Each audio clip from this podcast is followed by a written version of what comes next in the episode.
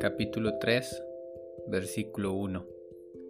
Vino palabra de Jehová por segunda vez a Jonás, diciendo, no solo salvándole la vida, sino también dándole una segunda oportunidad para cumplir con su misión, Dios le muestra una vez más su misericordia a Jonás, ya que la historia del profeta bien pudo haber culminado con su liberación y vuelta a casa y con Jehová llamando a alguien más para que vaya a predicar a Nínive. Podemos preguntarnos por qué Dios insiste en usar a un profeta reticente a cumplir con esta comisión. Evidentemente Jonás se oponía a lo que era llamado a hacer, pero Jehová no ha terminado con él. De aquí aprendemos que el Señor no solo quería llevar a Nínive al arrepentimiento, sino enseñarle una lección muy importante a Jonás también. El Dios del cielo es tan soberano que puede hacer cumplir su voluntad aun cuando sus siervos se le oponen, incluso a través de la desobediencia humana. Versículo 2. Levántate y ve a Nínive, aquella gran ciudad, y proclama en ella el mensaje que yo te diré. Lo único que cambia de esta instrucción respecto de lo original es que aquí dice, proclama en ella el mensaje que yo te diré, en lugar de pregona contra ella. Versículo 3. Y se levantó Jonás y fue a Nínive conforme a la palabra de Jehová, y era Nínive ciudad grande en extremo, de tres días de camino.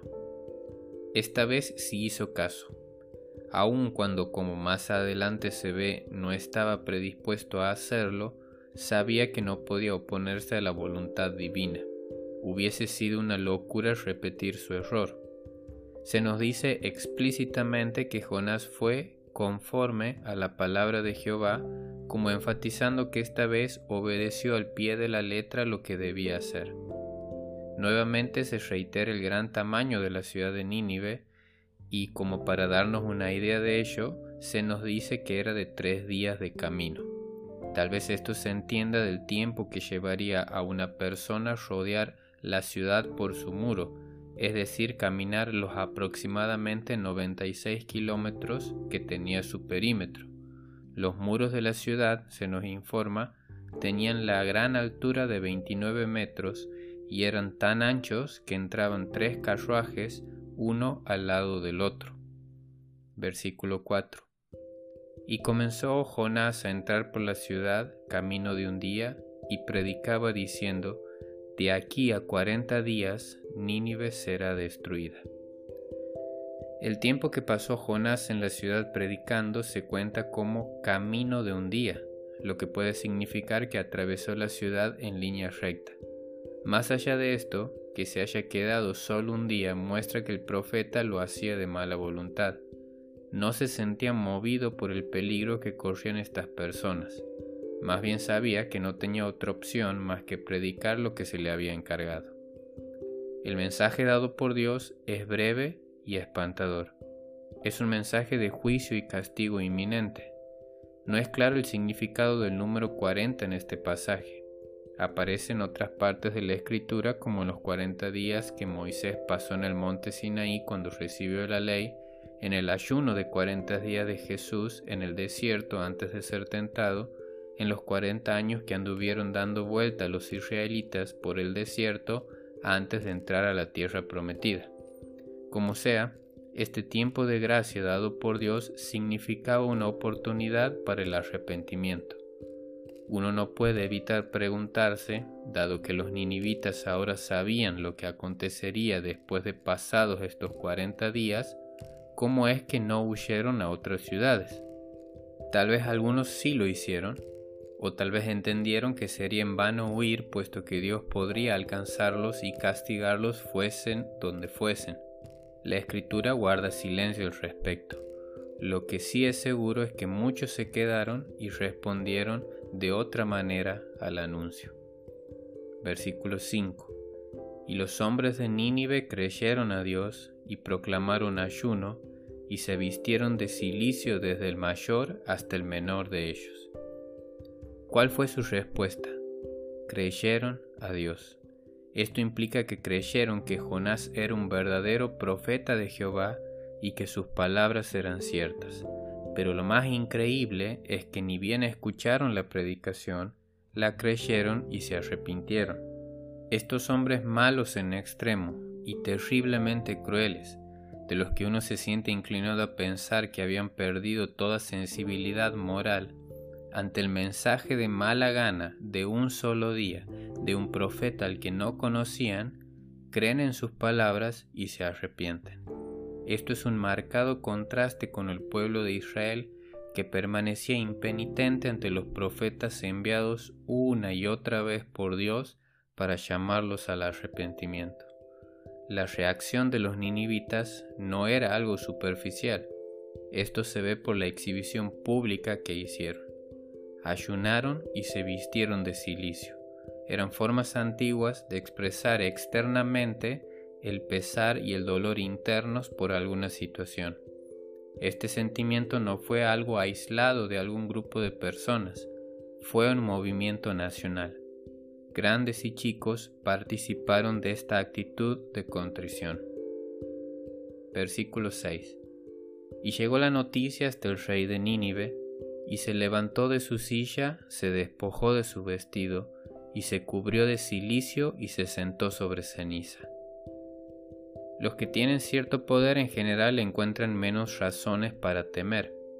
Que el mismo rey de la ciudad, al oír el mensaje de Jonás, fuese impactado de esta manera, es una muestra del poder de Dios en la predicación de sus siervos.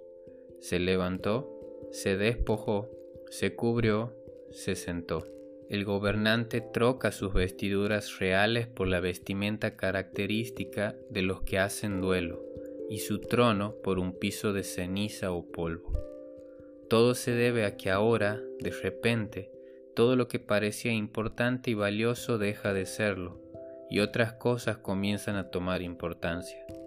Comprender el juicio de Dios pone en la perspectiva correcta las cosas. Versículo 7. E hizo proclamar y anunciar en Nínive por mandato del rey y de sus grandes, diciendo, hombres y animales, bueyes y ovejas, no gusten cosa alguna, no se les dé alimento, ni beban agua. El rey utiliza la autoridad que reviste para llevar a la ciudad a un arrepentimiento nacional. Harían un ayuno general por orden real y eso incluía los animales. Cada ser vivo que habitaba esa ciudad habría de mostrar su arrepentimiento.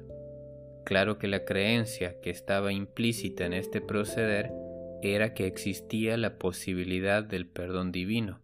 Si Dios había enviado un profeta desde tan lejos para anunciarles tan terrible juicio en lugar de destruirlos inmediatamente, entonces cabía la posibilidad de escapar del juicio. Porque veían que podían ser perdonados, es que se entregan a un arrepentimiento sincero acompañado de todas las muestras acostumbradas de ello. Versículo 8.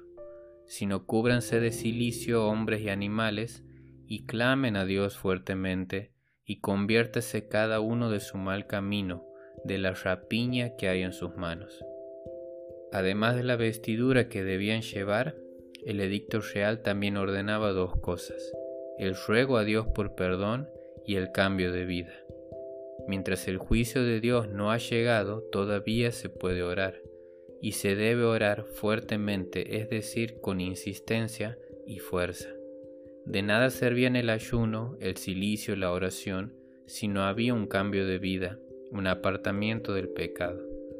Esto es lo que en esencia significa el arrepentimiento, darle las espaldas al pecado para volver el rostro a Dios. El rey reconoce que son un pueblo malo, una nación de codiciosos y corruptos, y que debían dejar el pecado antes de pensar en la posibilidad de que Dios se arrepintiera del mal que había anunciado. Versículo 9. ¿Quién sabe si se volverá y se arrepentirá Dios y se apartará del ardor de su ira y no pereceremos?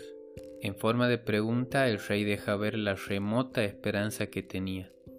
Tal vez, y solo tal vez, Dios los miraría en su dolor por su pecado, en volverse de sus malos caminos, y decidiría cambiar de planes. Quizá existía una vía de escape, ellos se aferrarían con todas sus fuerzas a esa pequeña esperanza. Y no se equivocaban, pues como conocerían después, el Dios que les anunciaba juicio por sus pecados era el mismo Dios que es pronto para mostrar misericordia con el que se vuelve a Él en arrepentimiento sincero y humilde. Lo que logra Jonás es verdaderamente increíble. Predicando Él solo convierte a miles. Proclamando en el tiempo de un día, su profecía llega hasta el palacio. Anunciando de mala voluntad su mensaje, gana el corazón de sus oyentes. Esperando la destrucción de Nínive, consigue su salvación. Versículo 10. Y vio Dios lo que hicieron, que se convirtieron de su mal camino, y se arrepintió del mal que había dicho que les haría, y no lo hizo. Lo que Jonás tanto temía, y lo que los ninivitas tanto esperaban, ocurre. Dios se arrepiente del mal que había anunciado que iba a traer sobre la ciudad. Las sospechas eran correctas el profeta no había sido enviado por nada a Nínive. La escritura dice que Dios ve lo que hacen los habitantes de Nínive, pero menciona en particular que se volvieron de su mal camino, como dándole mayor importancia al cambio de vida que a las exhibiciones públicas de ayuno, silicio, etc. El arrepentimiento siempre será un asunto de la voluntad, del corazón que se convierte y que por ello convierte la conducta.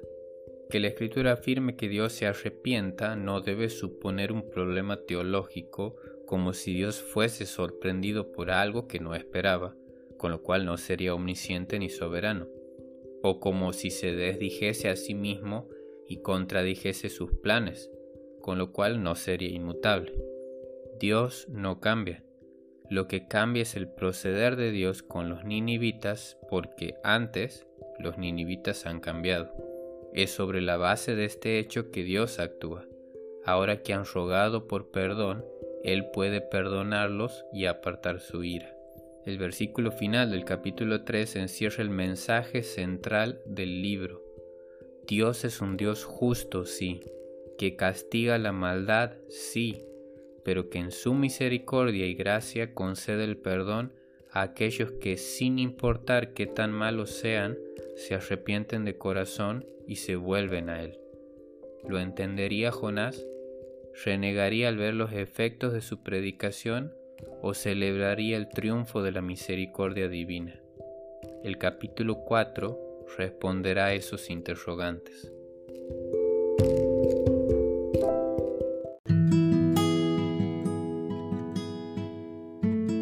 para reflexionar.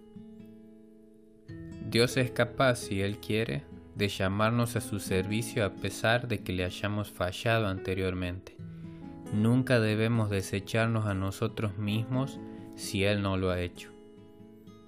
Mientras existe la posibilidad de ser oídos y que Dios nos muestre su misericordia, aun cuando sabemos que merecemos su castigo, nunca debemos dejar de orar con todas nuestras fuerzas. Muchas veces es el mismo anuncio de juicio lo que Dios usa para obrar en nosotros a fin de mostrarnos su misericordia, en cambio, al final. El poder de la palabra de Dios no está limitado por la calidad de su mensajero ni por la voluntad de éste. Dios puede usar una persona mal predispuesta que predique su verdad para convertir al instante el corazón de alguien que ha sido malo en extremo toda su vida. Dios está más interesado, porque se deleita más en ello, en mostrar su misericordia que su castigo.